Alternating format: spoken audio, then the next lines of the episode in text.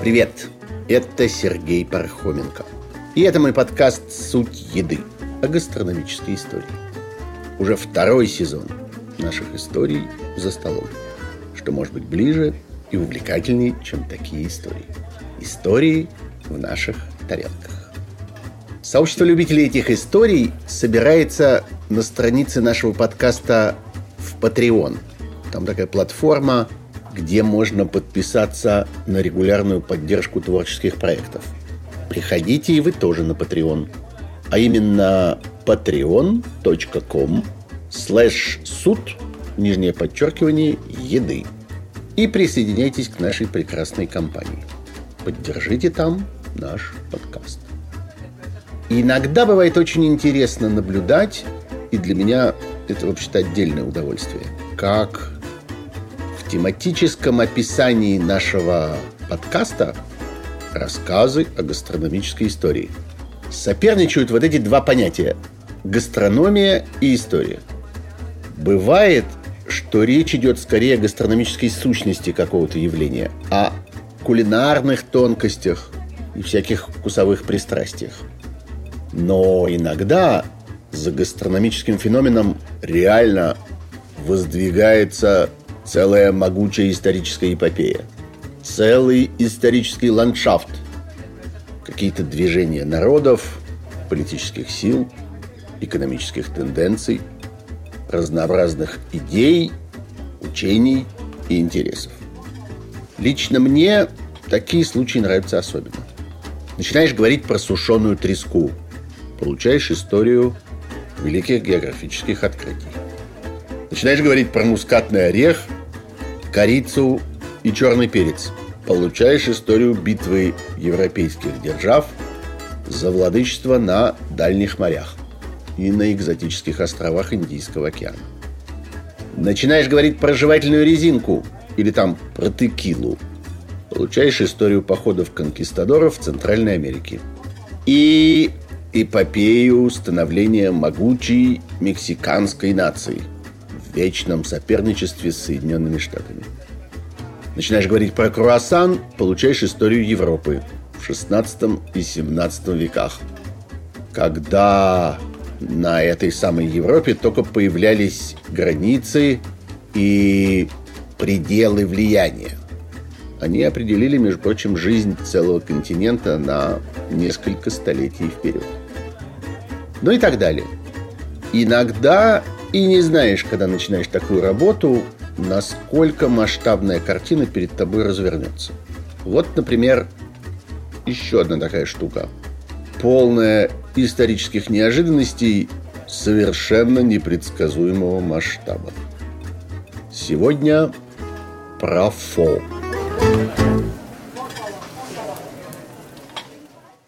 Фо-фо. Что фо? Суп-фо.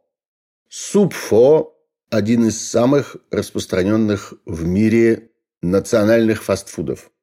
И вообще, по-моему, одно из самых распространенных в мире ресторанных блюд. Суп-фо теперь везде. Повсюду, в любом большом городе вы найдете множество вьетнамских ресторанов или небольших лапшичных кафе, или совсем крошечных забегаловок, или буквально каких-то прилавков, где то ли выдают с собой, то ли в крайнем случае можно рядом присесть на какую-нибудь ступеньку и похлебать на месте. В общем, огромное количество разных мест, где можно получить суп фо. И это вообще удачнейшая находка для любого ресторана.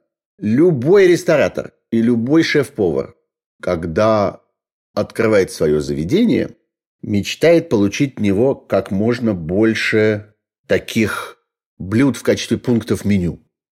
Таких, которые можно было бы готовить в последнюю минуту. То есть сделать всякие заготовки, заранее все разложить, заранее подготовиться и ждать, пока придет посетитель и закажет. И тогда в последнюю минуту раз-раз и все собрать, и можно буквально тут же нести за стол. Посетитель доволен, что его так быстро обслужили. Все очень просто, технологично, экономно. И отходов почти никаких, потому что эти ингредиенты иногда могут ждать своего едока много дней. а то и неделю-другую. Вот это вот называется работа в два темпа, когда блюдо готовится в два этапа. Сначала заготовки, а потом финальное приготовление, сервировка и подача. Удобно, выгодно, эффективно. Вьетнамский суп фо именно такой. Вы заказываете фо, и вы видите, как на ваших глазах берут здоровенную миску, иногда ее еще специально ошпаривают кипятком, чтобы в ней все подольше оставалось горячим, накладывают в нее рисовые лапши, причем лапша это тоже сваренная заранее, лежит, ждет холодная, ее буквально в последнюю минуту опускают прямо в половнике или в каком-то дуршлаге в кипящий бульон на несколько секунд, чтобы разогреть. Вот кладут эту лапшу, сверху всякие овощные добавки и травы, немножко лука, иногда немножко огурца, иногда проросшие ростки фасоли или каких-нибудь бобов. Такую траву, секую траву, кинзу, базилик. Дальше выливают на это большой половник кипящего, заранее сваренного бульона, а дальше раскладывают в этом какое-нибудь мясо, нарезав его удобными для еды ломтиками. И все это предлагают вам вместе с дополнительной тарелкой, на которой всякие, так сказать, гарниры и добавки. Иногда бывает какой-нибудь соус, иногда чеснок, иногда нарезанный острый перчик, лайм разрезанный, чтобы можно было сока выжать. Ну, в общем, всякие украшения. И все это сопровождается вечными рассказами про то, что вот древняя вьетнамская традиция, фо, вьетнамский суп, вообще символ вьетнамской кухни. Про древнюю вьетнамскую традицию рестораторы вообще очень любят рассказывать про все старинное, уходящее корнями во тьму веков и опираться на какие-то многовековые достижения ушедших поколений. На рассказывают вам много. На самом деле Фо – совсем свежая вещь. Еще в конце XIX века никаких упоминаний о фо ни в каких поваренных книгах, например, или ни в каких воспоминаниях никаких путешественников не было. Фо возник на севере Вьетнама, недалеко от Ханоя, в самом конце 1890-х годов, на границе XX века, и стал результатом французской колонизации Вьетнама.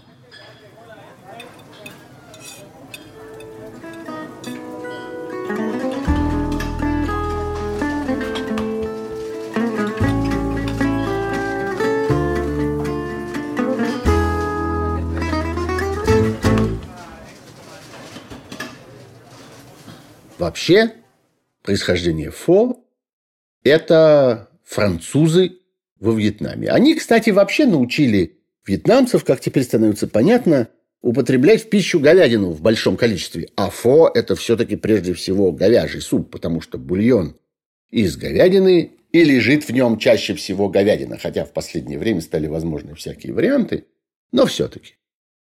Вьетнамцы испокон веку держали довольно много коров, но говядину употребляли крайне редко.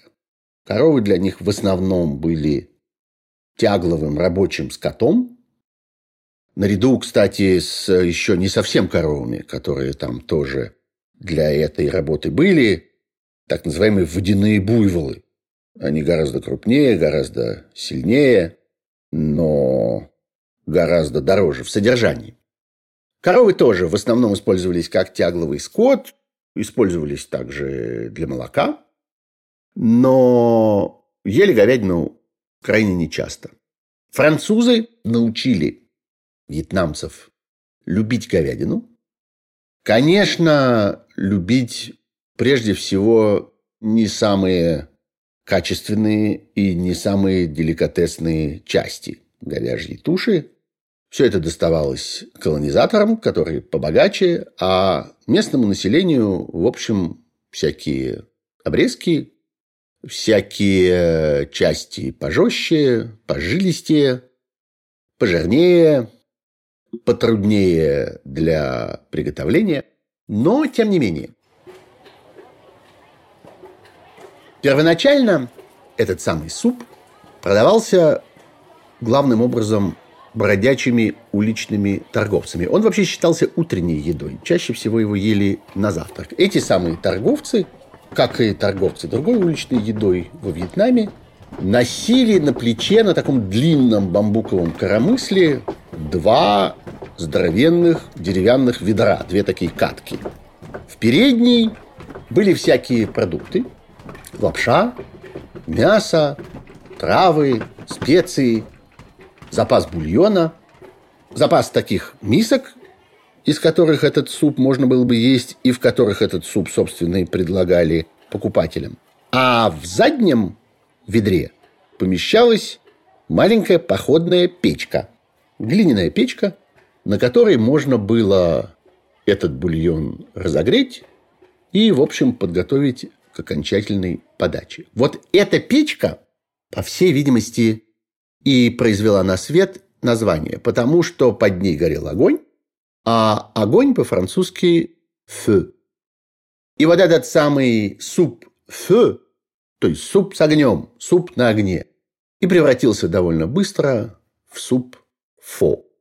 Есть еще одно небольшое ответвление от этой теории, которое заключается в том, что существует ведь очень распространенное, очень популярное французское блюдо, которое называется pot Дословно переводится как горшок на огне. Это такое долго тушеное жаркое, когда мясо, почти всегда говядина, и почти всегда какие-то недорогие, достаточно жилистые части долго-долго тушится с овощами, с луком, со всякой там репой, иногда с картошкой, последнее время уже когда картошка в Европе стала распространена. А вообще это одно из стариннейших и популярнейших французских блюд. И вот это самое потофе тоже в конце концов похоже на то, что вьетнамцы попытались воспроизвести там из доступных им ингредиентов, прежде всего заменив овощи, картошку и всякое прочее, на рисовую лапшу, которая всегда в тех краях была чрезвычайно популярна. Вот э, это слияние французских слов и вьетнамского языка изучают уже довольно давно. Классиком этого дела считается совершенно легендарный человек. Его звали Александр де Родос. Это был иезуитский монах, который жил в этих местах в самом начале освоения европейцами Юго-Восточной Азии. Начало 17 века он появился там в 1624 году. Вообще удивительная личность, когда-нибудь надо будет поговорить про него поподробнее, потому что вообще-то он происходил из Испании, причем из старинного еврейского рода, вот из тех евреев, которые в Испании в средних веках были подвергнуты разнообразным гонениям и их насильственно крестили. Вот он был из такой насильственно конвертированной в католичество еврейской семьи. Потом он из этого Арагона уехал в Рим, стал там иезуитом и услышал там о далеких восточноазиатских землях. И через Гуа, через португальский форпост, который находился в Индии, попал в конце концов вот в те места, где теперь Вьетнам, тогда это называлось Кахинхина, южная часть Вьетнама, и там провел 20 лет, проповедуя Слово Божье. Вот он, между прочим, был человеком, который первый переложил на латинский алфавит вьетнамский язык, научился записывать вьетнамские слова и исследовал проникновение чужих слов, чужих языков в местные вьетнамские наречия. Так вот, значит, фо происходит от потофе. Делается это так. Давайте уж сразу с этим разберемся. Варится долгий-долгий бульон. Бульона надо много. Традиционно бульон для фо делается сразу в промышленных количествах. Литров 10, уж как минимум. Берутся для этого мозговые кости. Они, можно сказать, главный ингредиент этого бульона. Берется говяжья рулька, ну, то есть самая нижняя часть говяжьей ноги куски грудинки с костями, иногда куски хвоста еще. Все это варится сначала в одной воде, потом эту воду выливают, варят в другой, оставляют надолго-надолго на маленьком огоньке, чуть-чуть булькать. Потом, когда мясо уже хорошо поварится, само мясо вынимают, а кости все оставляют на месте и продолжают еще варить и варить. В этот бульон добавляют обязательно два овоща – лук и имбирь. Причем их нужно предварительно очень сильно зажарить. Лучше всего прямо на открытом огне. Ну, не просто зажарить, а почти обуглить. И вот в таком вот карамелизованном состоянии они закладываются туда. Обязательно специи. Среди них точно, неизбежно встречается корица, черный перец. И очень важная для Вьетнама специя – бадьян, он же звездчатый анис. Иногда еще кладут гвоздику. Добавляют тоже традиционного для вьетнамской кухни эликсира под названием рыбный соус. Ну, вы знаете, что это такое. Это продукт ферментации всякой мелкой рыбешки, а иногда даже рыбьих внутренностей. Долго это все бродит, потом очищается, фильтруется. И вот получается такой соленый, очень пахучий пряный рыбный соус. Вот из всего этого варится бульон – ну а дальше плоская рисовая лапша, не очень широкая. Ее отваривают заранее, держат в холодном виде, потом в последний момент разогревают.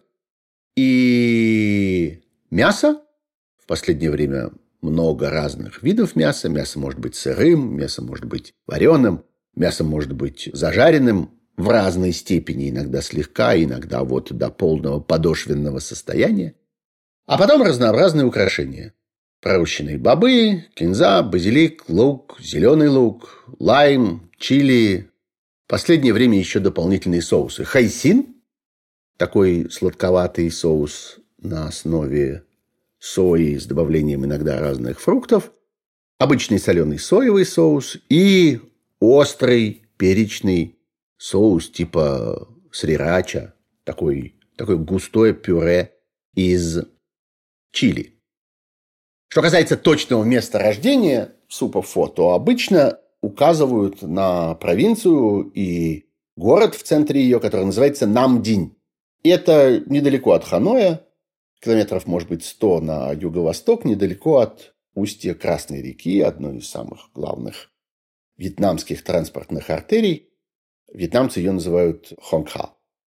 Вот оттуда из этого самого Намдиня, по всей видимости, и происходит мода на фо. Намдинь был довольно активным, живым центром текстильной продукции во Вьетнаме XIX и начала XX века. И как всякий большой город, он высасывал рабочую силу из окружающих деревень. И вот э, надо сказать, что эти беднеющие деревни вокруг, они становились поставщиками поваров которые приходили в город для того, чтобы заработать обслуживанием, что называется, рабочего класса и всякой администрации, называют даже конкретную деревню. Будто бы есть деревня под названием Ванку, откуда в начале 20 века потянулись большие специалисты по этой самой уличной торговле. И вот оттуда и происходили по большей части вот эти самые люди с переносными печками и традиционных таких лохматых войлочных шляпах, которые, кстати, тоже со временем стали называть фо, именно в честь этих самых бродячих торговцев.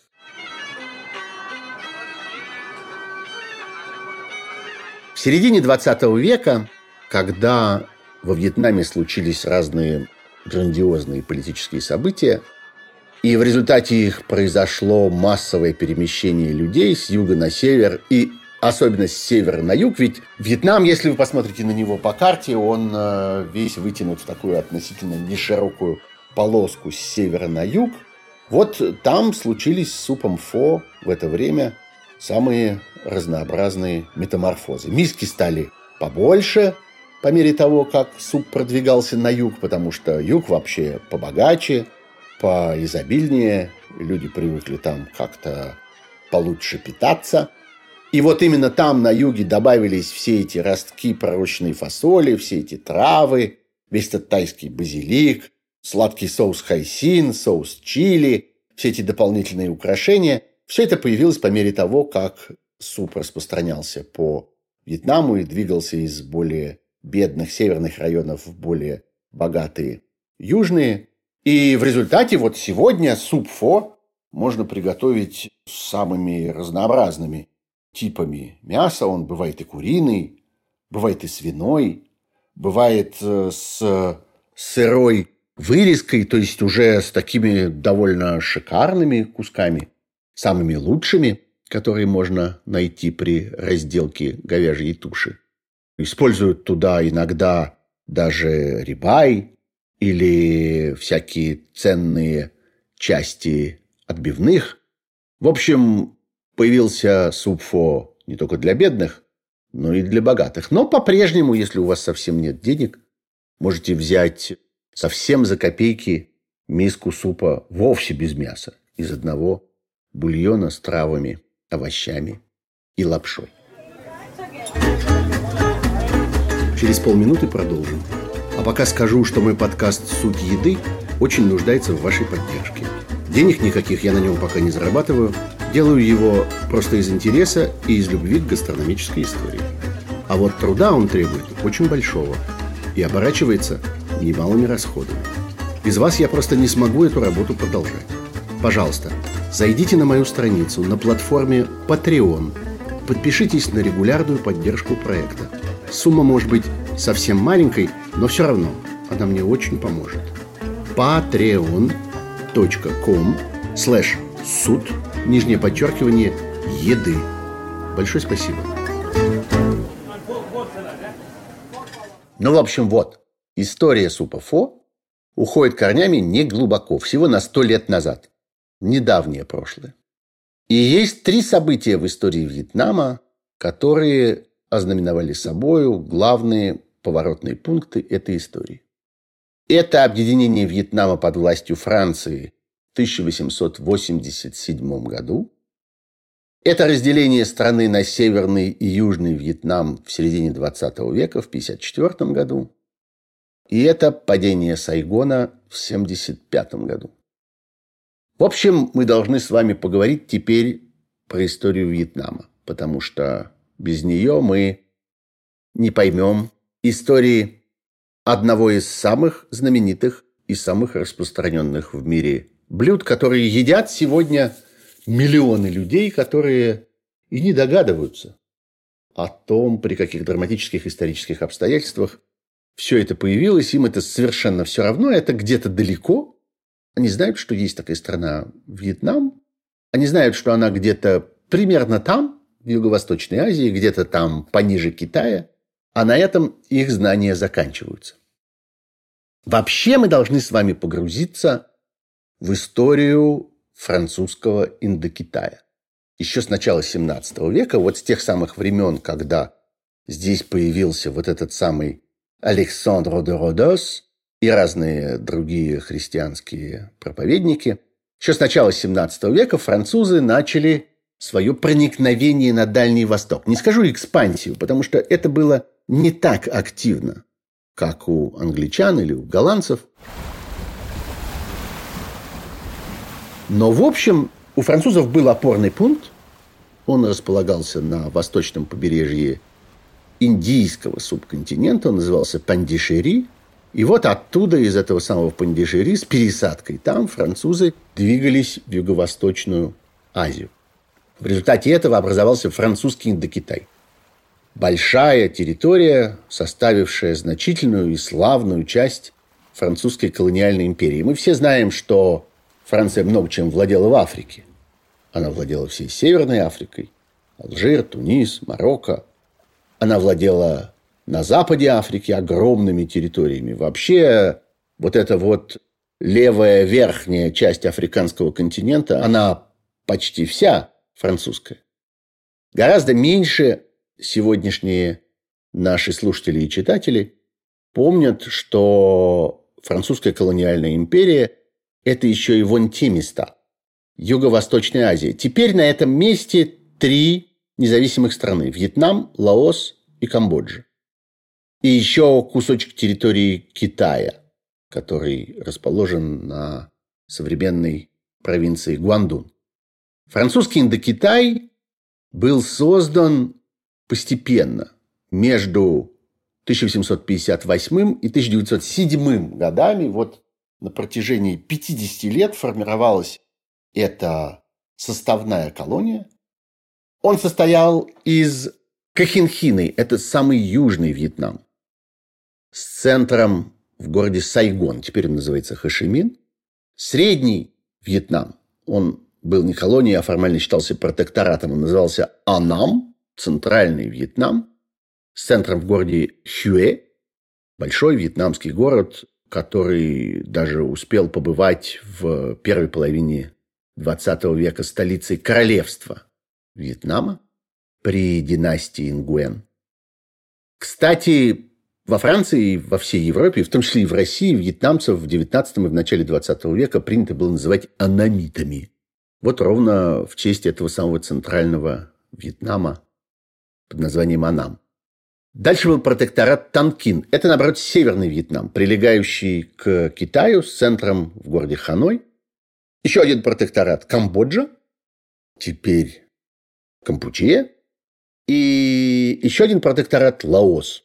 Ну и вот, вот этот самый китайский кусочек, он назывался Гуанчжоувань, на полуострове, который сверху, с севера тянется к острову Хайнань, известному теперь курортному месту, в который довольно часто ездят и из России тоже.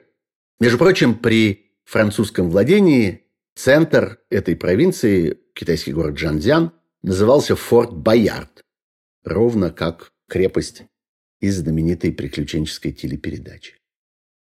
Ну вот, началось это все в 1858 году во времена Второй империи. Вторая империя – это конституционная монархия, которая образовалась во главе с племянником Наполеона Бонапарта, Луи Наполеоном Бонапартом. Он впоследствии сам себя назвал императором Наполеоном III. Просуществовала она до 1870 года. Все началось вторжение в Кахинхину, потом Камбоджа, потом остальные части Вьетнама, потом Лаос, под конец вот этот самый Гуанчжоувань на китайской земле. Французов было там не очень много. Надо сказать, что в отличие от британских традиций колонизации, французы не стремились наводнить свои колонии французами. Это, пожалуй, происходило только в Северной Африке. Ну вот в Алжире, например, было 9 миллионов населения, из них полтора французы и всякие другие приезжие из Европы. А в этих местах в Юго-Восточной Азии количество колонизаторов измерялось ну, в самые активные времена тысячами, может, десятками тысяч. А места, между тем, были очень густо населенные. Но французы опирались на местное население. Они очень активно старались сотрудничать с местной элитой, местной буржуазией, когда она стала там появляться, с местной аристократией, которая развивалась в здешних монархиях. И, надо сказать, довольно успешно эксплуатировала эти места. Вообще вот этот самый Индокитай, колонии на Индокитайском полуострове, еще в 20-е годы стали называть «Perle d'Empire» – «жемчужина империи». Жемчужина прежде всего в экономическом смысле.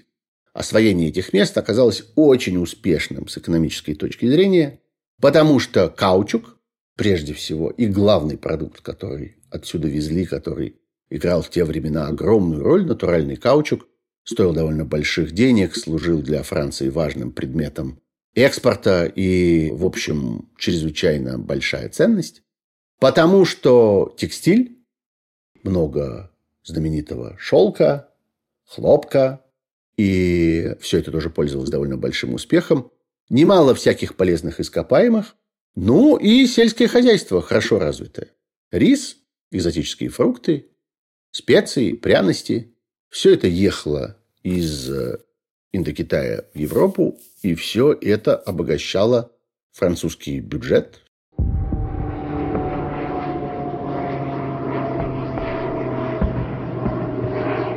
А дальше Вторая мировая война. Индокитай был оккупирован Японией. И вообще французская администрация во время Второй мировой войны продемонстрировала там свою исключительную слабость. Французам, в общем, было не до этого. Они понесли довольно тяжелое и быстрое, и крайне неприятное, стыдное поражение от немцев, собственно, на своей французской территории.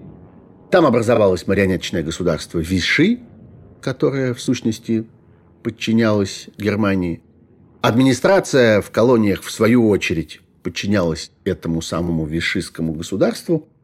И, в общем, серьезно работать не могла. Японцы довольно легко с этим совсем справились, построили там свою администрацию.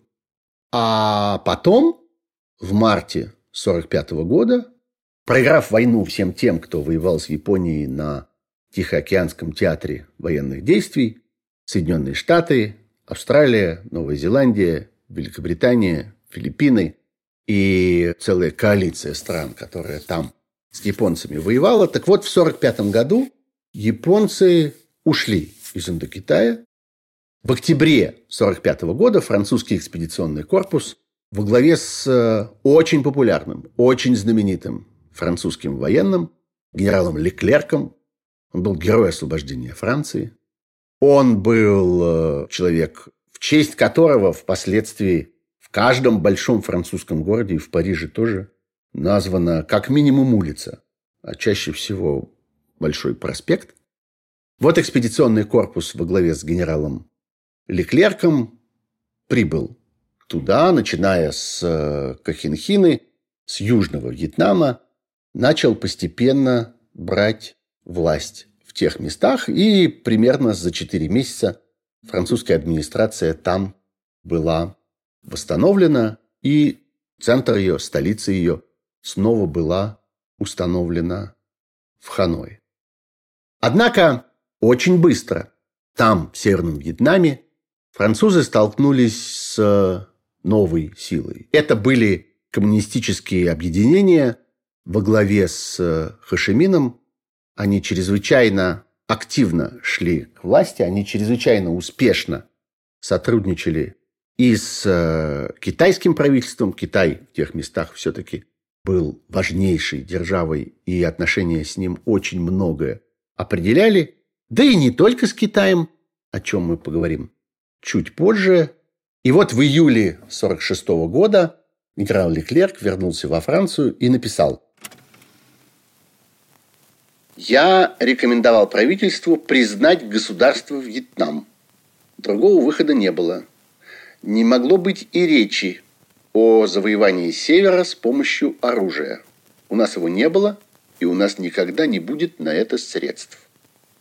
Здесь провал неизбежен.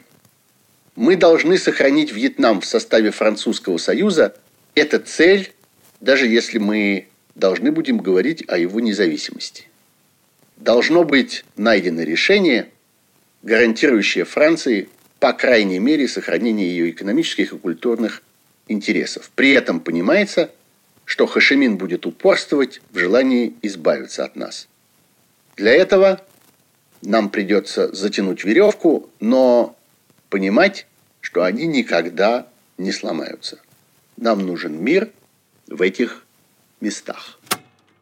Ну вот, таким образом, Северный Вьетнам во главе с Хашимином был довольно быстро признан Францией. Франция попыталась установить с ним отношения, но уже в ноябре того же 1946 года отношения эти лопнули. Произошел разрыв между правительством Демократической Республики Вьетнам во главе с Хашимином. Стало понятно, что Хашимин не будет играть в участие своей страны в французской Индокитайской Федерации. В декабре 1946 года началось восстание в Ханое, и началась война. Война, в начале которой Хашимин произнес свою знаменитую речь, которая потом в списках, в прокламациях разошлась по всей стране. И главная фраза там была такая. «Пусть тот, у кого есть ружье, поднимет ружье, а у кого есть меч, пусть поднимет меч». А у кого нет ни того, ни другого, пусть возьмет в руки мотыгу или палку. Пусть все встанут на борьбу с колониализмом. Вот чем дело кончилось с попытками мирно восстановить или относительно мирно восстановить французскую власть в тех местах после Второй мировой войны. И здесь надо бы нам вообще с вами вернуться к этой поразительной фигуре. Удивительно, что пропаганда, на которой старшие из нас выросли еще в советское время, а те, кто помладше, которую припоминают с тех времен, довольно часто заставляла нас относиться очень легкомысленно и просто смеяться над э, людьми, которые оставили в истории реально колоссальный след. Вот один из этих людей – это дядюшка Хо. Хашимин, помните? Но кто-то даже и не помнит, кто-то даже уже и в школе не проходил, а кто-то вспоминает. Вспоминает всегда с каким-то некоторым юмором и некоторым пренебрежением. Принято посмеиваться над этим дядюшкой Хо. Тощий, длинный, в шортах, с голыми коленками или в каком-то полурастегнутом костюмчике, который ему всегда велик, с бородкой, в очочках. На самом деле это один из самых блистательных и энергичных авантюристов XX века. Никакой Остап Бендер близко с ним не сравнится. И жизнь этого человека – это какой-то нескончаемый, сказочный, увлекательный роман. Хашимин родился в 1890 году, а в 1911 ему было едва-едва исполнилось 21 год, сел под чужим именем на французский пароход и уплыл во Францию. Высадился в Марселе, реально у него было 10 франков в кармане. И поехал через всю страну, с крайнего юго-востока на крайний ее северо-запад, в Гавр, потому что оттуда собирался уплыть в Америку. И дальше действительно два года плавает. Путешествует в Португалию, в Западную Африку, посещает Лиссабон, Дакар, Тунис, множество разных стран. И в конце концов таки уплывает в Америку, нанявшись для этого поваром на большой пассажирский лайнер, причем поваром для экипажа, так сказать, совсем кухня в трюме.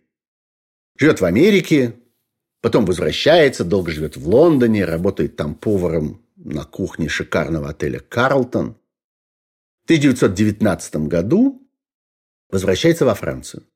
Становится тут коммунистом, увлекается тут всякими антиколониалистскими идеями, как раз в это время происходит Версальская конференция, и Хашимин вместе с несколькими своими друзьями пишет воззвание, которое адресовано участникам этой Версальской конференции, министрам иностранных дел самых влиятельных тогдашних европейских стран. Воззвание это остается совершенно без всякой реакции, без всякого ответа, а между тем это решительное требование предоставить независимость странам Индокитая и прежде всего Вьетнаму.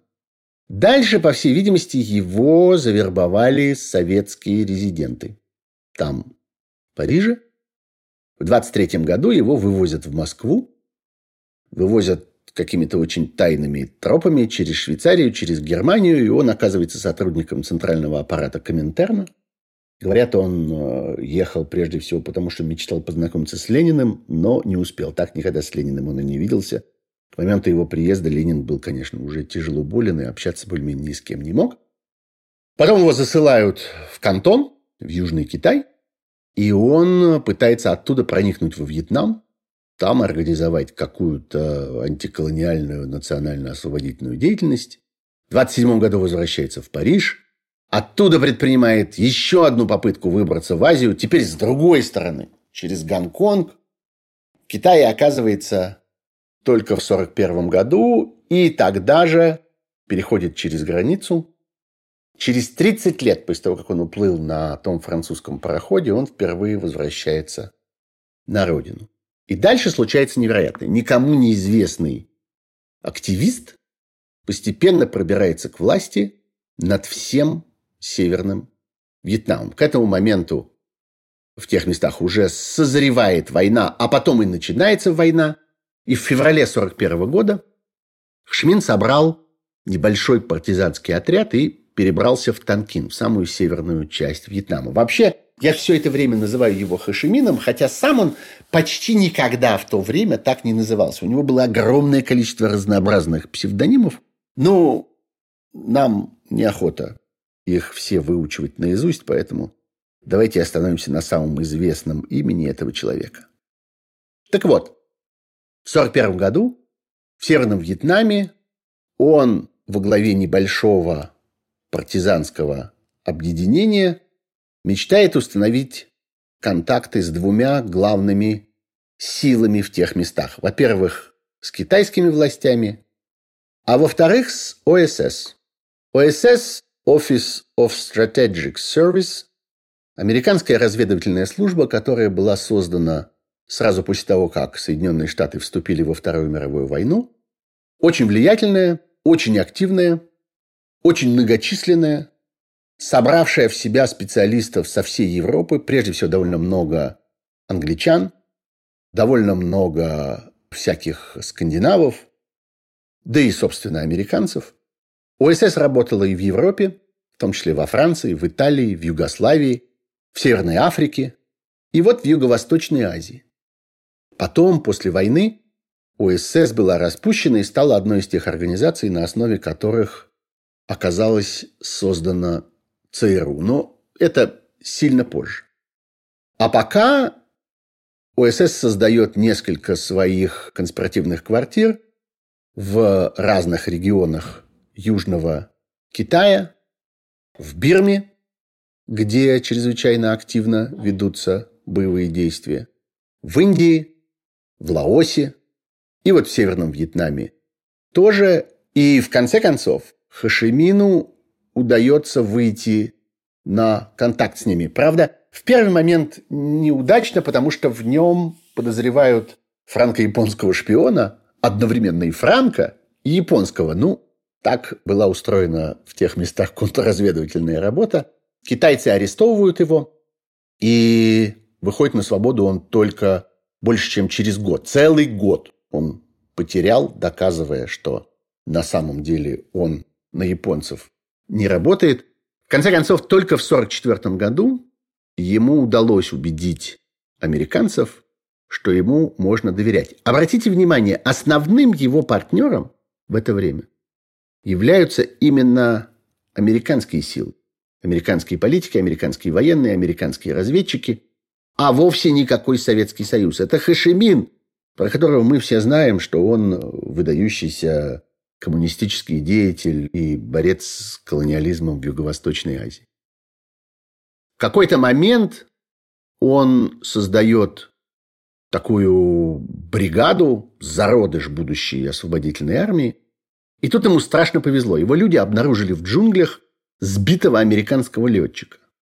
Хошимин об этом узнает и вместе с э, своими подчиненными доставляет его в один из секретных штабов УСС. И это оказывается важным фактором для того, чтобы с ним начали разговаривать всерьез и начали ему верить. И вот только тогда он получает от ОСС и деньги, и оружие, и довольно обильные запасы боеприпасов и взрывчатки, и специалистов по радиосвязи вместе с радиостанциями, и даже несколько боевых групп, которые ему передают из знаменитого отряда номер 101. Эти группы были с парашютами сброшены в джунгли вместе с военными инструкторами и специалистами по радиоделу и по взрывному делу в начале 1945 года. Этот самый отряд номер 101, Деташмо 101, как он тогда назывался, это было кодовое наименование таких партизанских подразделений, которые американцы и англичане создавали в Бирме, в Лаосе и в Северном Таиланде, а потом и в Северном Вьетнаме, для борьбы с японской армией и с оккупационными властями. При этом, надо сказать, они довольно изящно и активно использовали всякие местные, горные, довольно дикие племена и народности. В частности, в тех местах, вот в Северной Бирме, жила довольно большая народность таких качинов. Она традиционно противостояла китайским властям. И американцам удалось использовать этих людей для участия в этих самых партизанских отрядах и создать там целое партизанское движение, которое довольно интенсивно действовало в 43-45 году и наносило японским оккупантам довольно значительный урон в разных местах. И вот именно из этого отряда номер 101 появилось подкрепление для Хашимина, и вообще тем, кто этим отрядом командовал, было приказано всячески поддерживать силы Хашимина, которые к тому моменту уже назывались Вьетминь, как основную силу, которая должна была бы рано или поздно взять власть во Вьетнаме после падения японской оккупационной администрации. И с июня 1945 года Хашимин уже сидит в одной деревне недалеко от Ханоя и ждет своего часа. В начале августа его предупредили о том, что Япония неизбежно капитулирует и вот-вот уйдет. 16 августа Вьетминь основал Комитет национального освобождения. Хашимин стал его председателем. И таким образом началась знаменитая Августовская революция. Та самая, которая в конце концов привела Хашимина к власти. 21 августа он незаметно пробрался Ханой, а уже 25-го император, номинальный правитель Вьетнама при японской администрации, он за пару дней до этого отрекся от престола, вручает ему свою шпагу и императорские печати в качестве символа власти.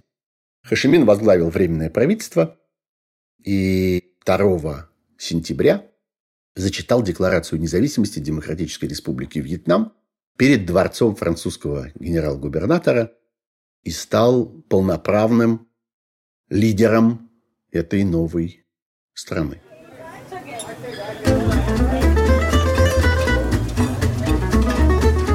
Через полминуты продолжим.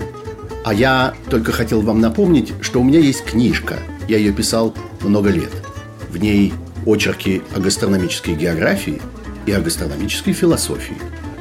Книжка называется «Все сначала». Вы можете найти ее в электронной текстовой версии, а также еще в аудиоверсии на сайте Litres.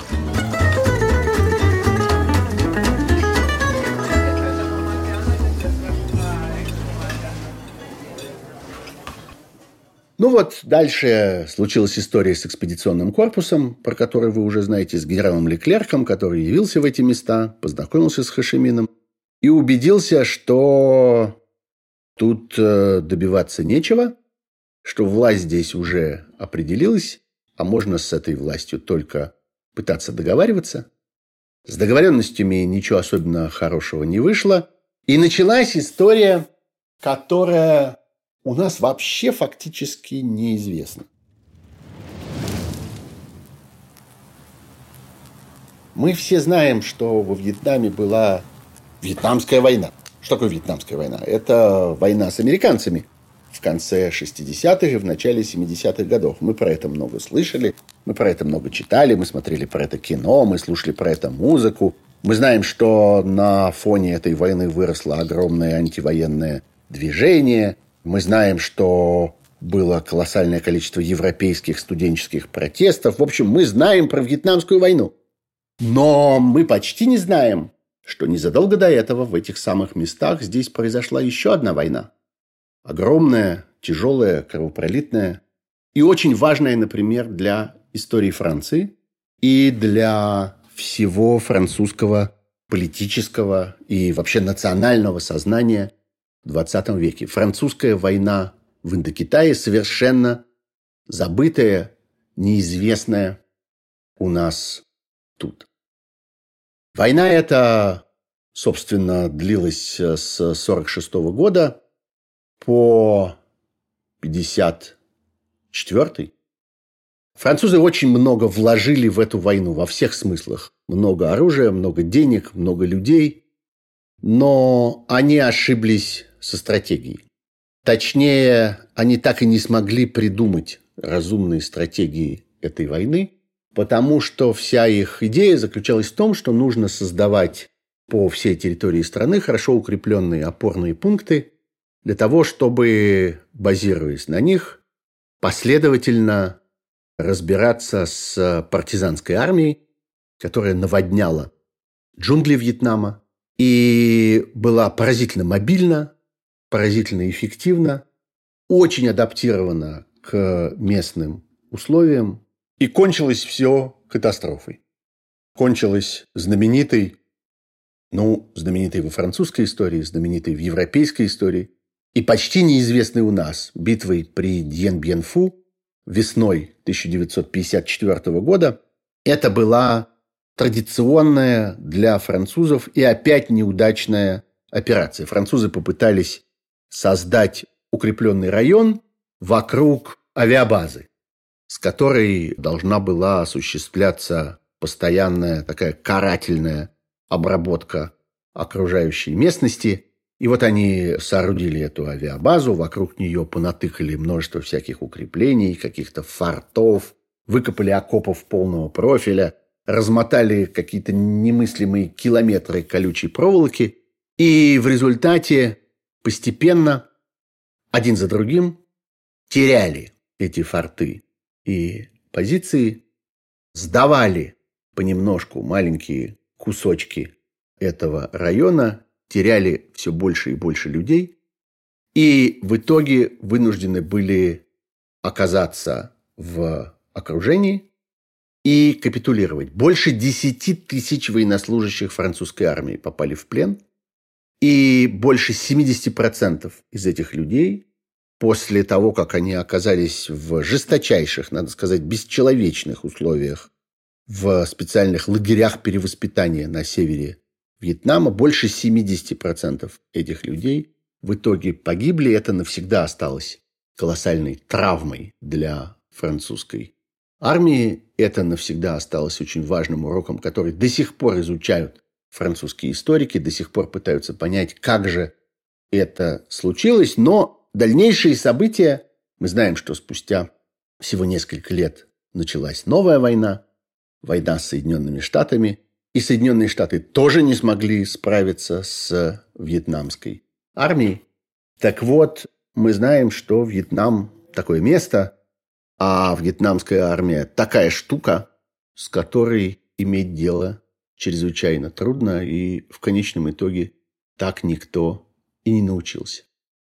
Потом была Женевская конференция, которая попыталась каким-то образом урегулировать ситуацию после вот этого вот поражения французов в войне в Индокитае. Была сделана попытка разделить Вьетнам на несколько государств с идеей потом провести всеобщий референдум и всеобщие выборы об э, их объединении. Ничего общего из этого не вышло, потому что в Южном Вьетнаме случился военный переворот, и тамошние власти отказались выполнять условия этой самой Женевской конференции, Женевского соглашения. Надо сказать, что американцы поддержали этот переворот. Потом избавились от человека, который этот переворот при их содействии организовал. Вообще, надо сказать, что американская политика была, конечно, образцово-недальновидной в этих местах. Сначала они своими руками вырастили Хашимина, снабдили его армией деньгами и боеприпасами для того, чтобы он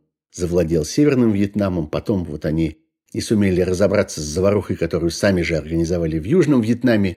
И в результате уже в самом начале 60-х годов, ну, собственно, 60 1943 года война бушевала в полном масштабе, они, американцы, увязли в новую Вьетнамскую войну. Больше трех миллионов человек так или иначе в ней поучаствовали.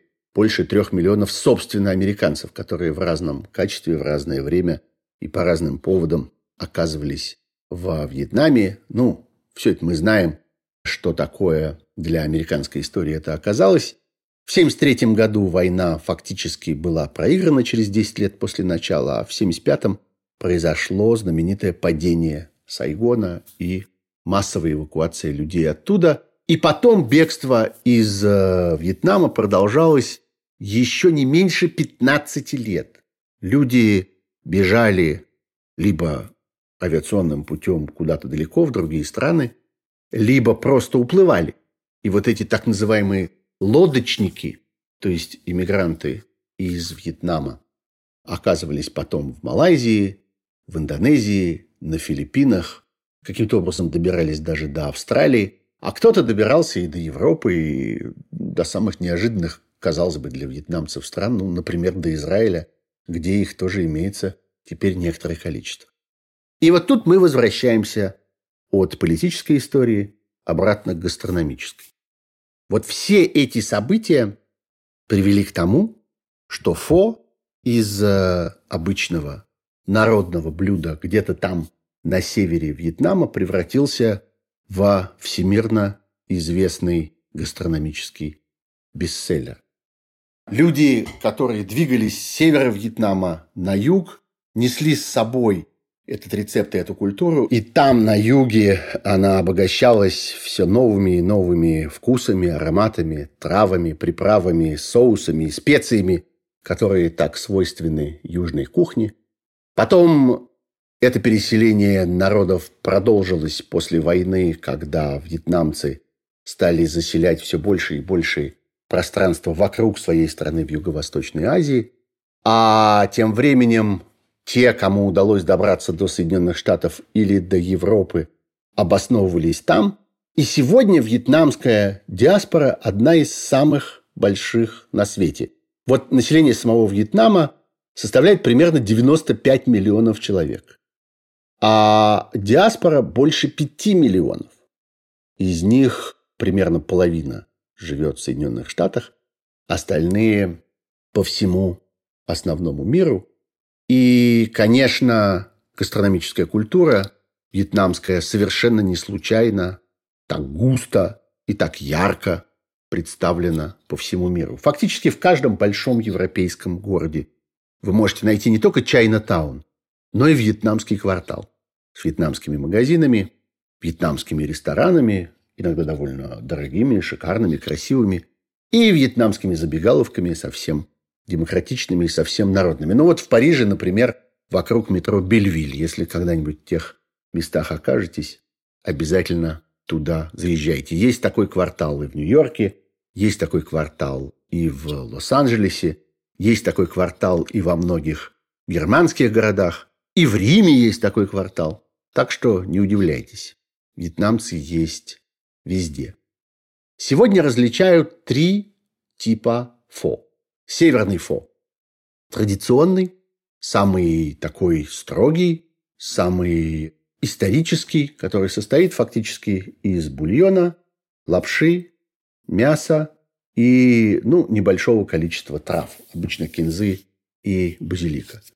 Он самый соленый, и он больше похож на какой-то китайский суп. Называется он фо-бак, то есть, собственно, фо севера. Центрально-вьетнамский фо отличается уже появлением всяких сладких вкусов, появлением большего количества специй и особенной лапшой. Там используется лапша сушеная, которую нужно варить подольше, ну тоже ее варят заранее, потом разогревают, а не свежеприготовленная, как во всех остальных случаях. И, наконец, то, что мы чаще всего видим во вьетнамских ресторанах по всему миру, то, что мы обычно, европейцы, считаем супом фо, это на самом деле южный фо. Фо-нам, так называемый. Он бывает и с курицей, он бывает и со свининой, а главное, он с большим количеством дополнительных вкусов. Он уже такой отчетливо сладкий, присутствие в нем, например, соуса хайсин, особенно эту сладость развивает и подчеркивает. Так что то, что мы с вами обычно пробуем, это только часть той культуры фо, которая образовалась за этот невероятно бурный, невероятно активный и местами совершенно трагический вьетнамский век. Фо начинался как суп для бедных, как завтрак для работяги. Вот чтобы хоть как-то проснуться, продрать глаза и набраться энергии для предстоящего рабочего дня. Сегодня можно видеть и какие-то довольно шикарные его вариации. Ну, прежде всего, все зависит от мяса. и от того, насколько оно качественное, насколько оно дорогое, насколько оно свежее. Иногда прямо драгоценное, бывает совершенно роскошная говядина, которая там используется особенно в сыром виде. Самый дорогой в мире фо – 5000 долларов за порцию. Появился и был разыгран однажды на специальном аукционе недалеко от Лос-Анджелеса в Санта-Монике в ресторане под названием «Тиато». Там был бульон из фуагра. Там была не лапша, а имитация лапши, сделанная из редкого голубого лобстера. Там в качестве мяса была использована японская мраморная говядина вагю, самого дорогого в мире сорта. А для аромата были добавлены белые итальянские трюфели альба.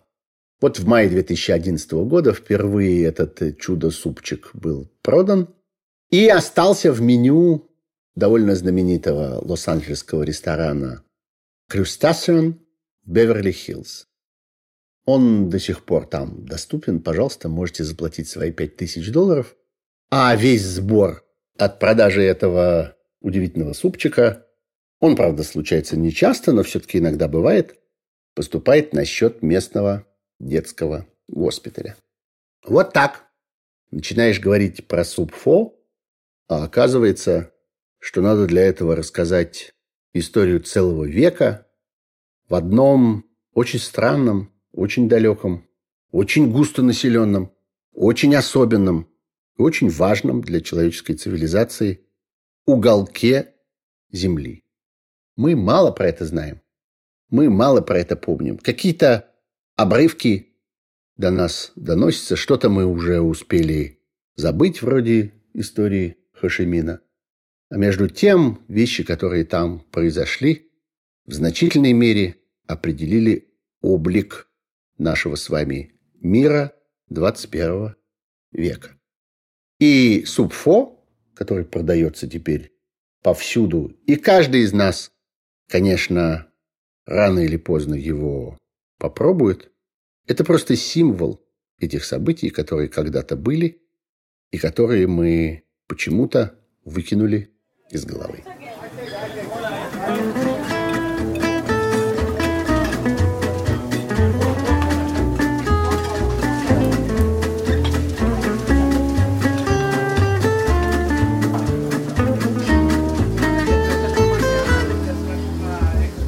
Вот такая история.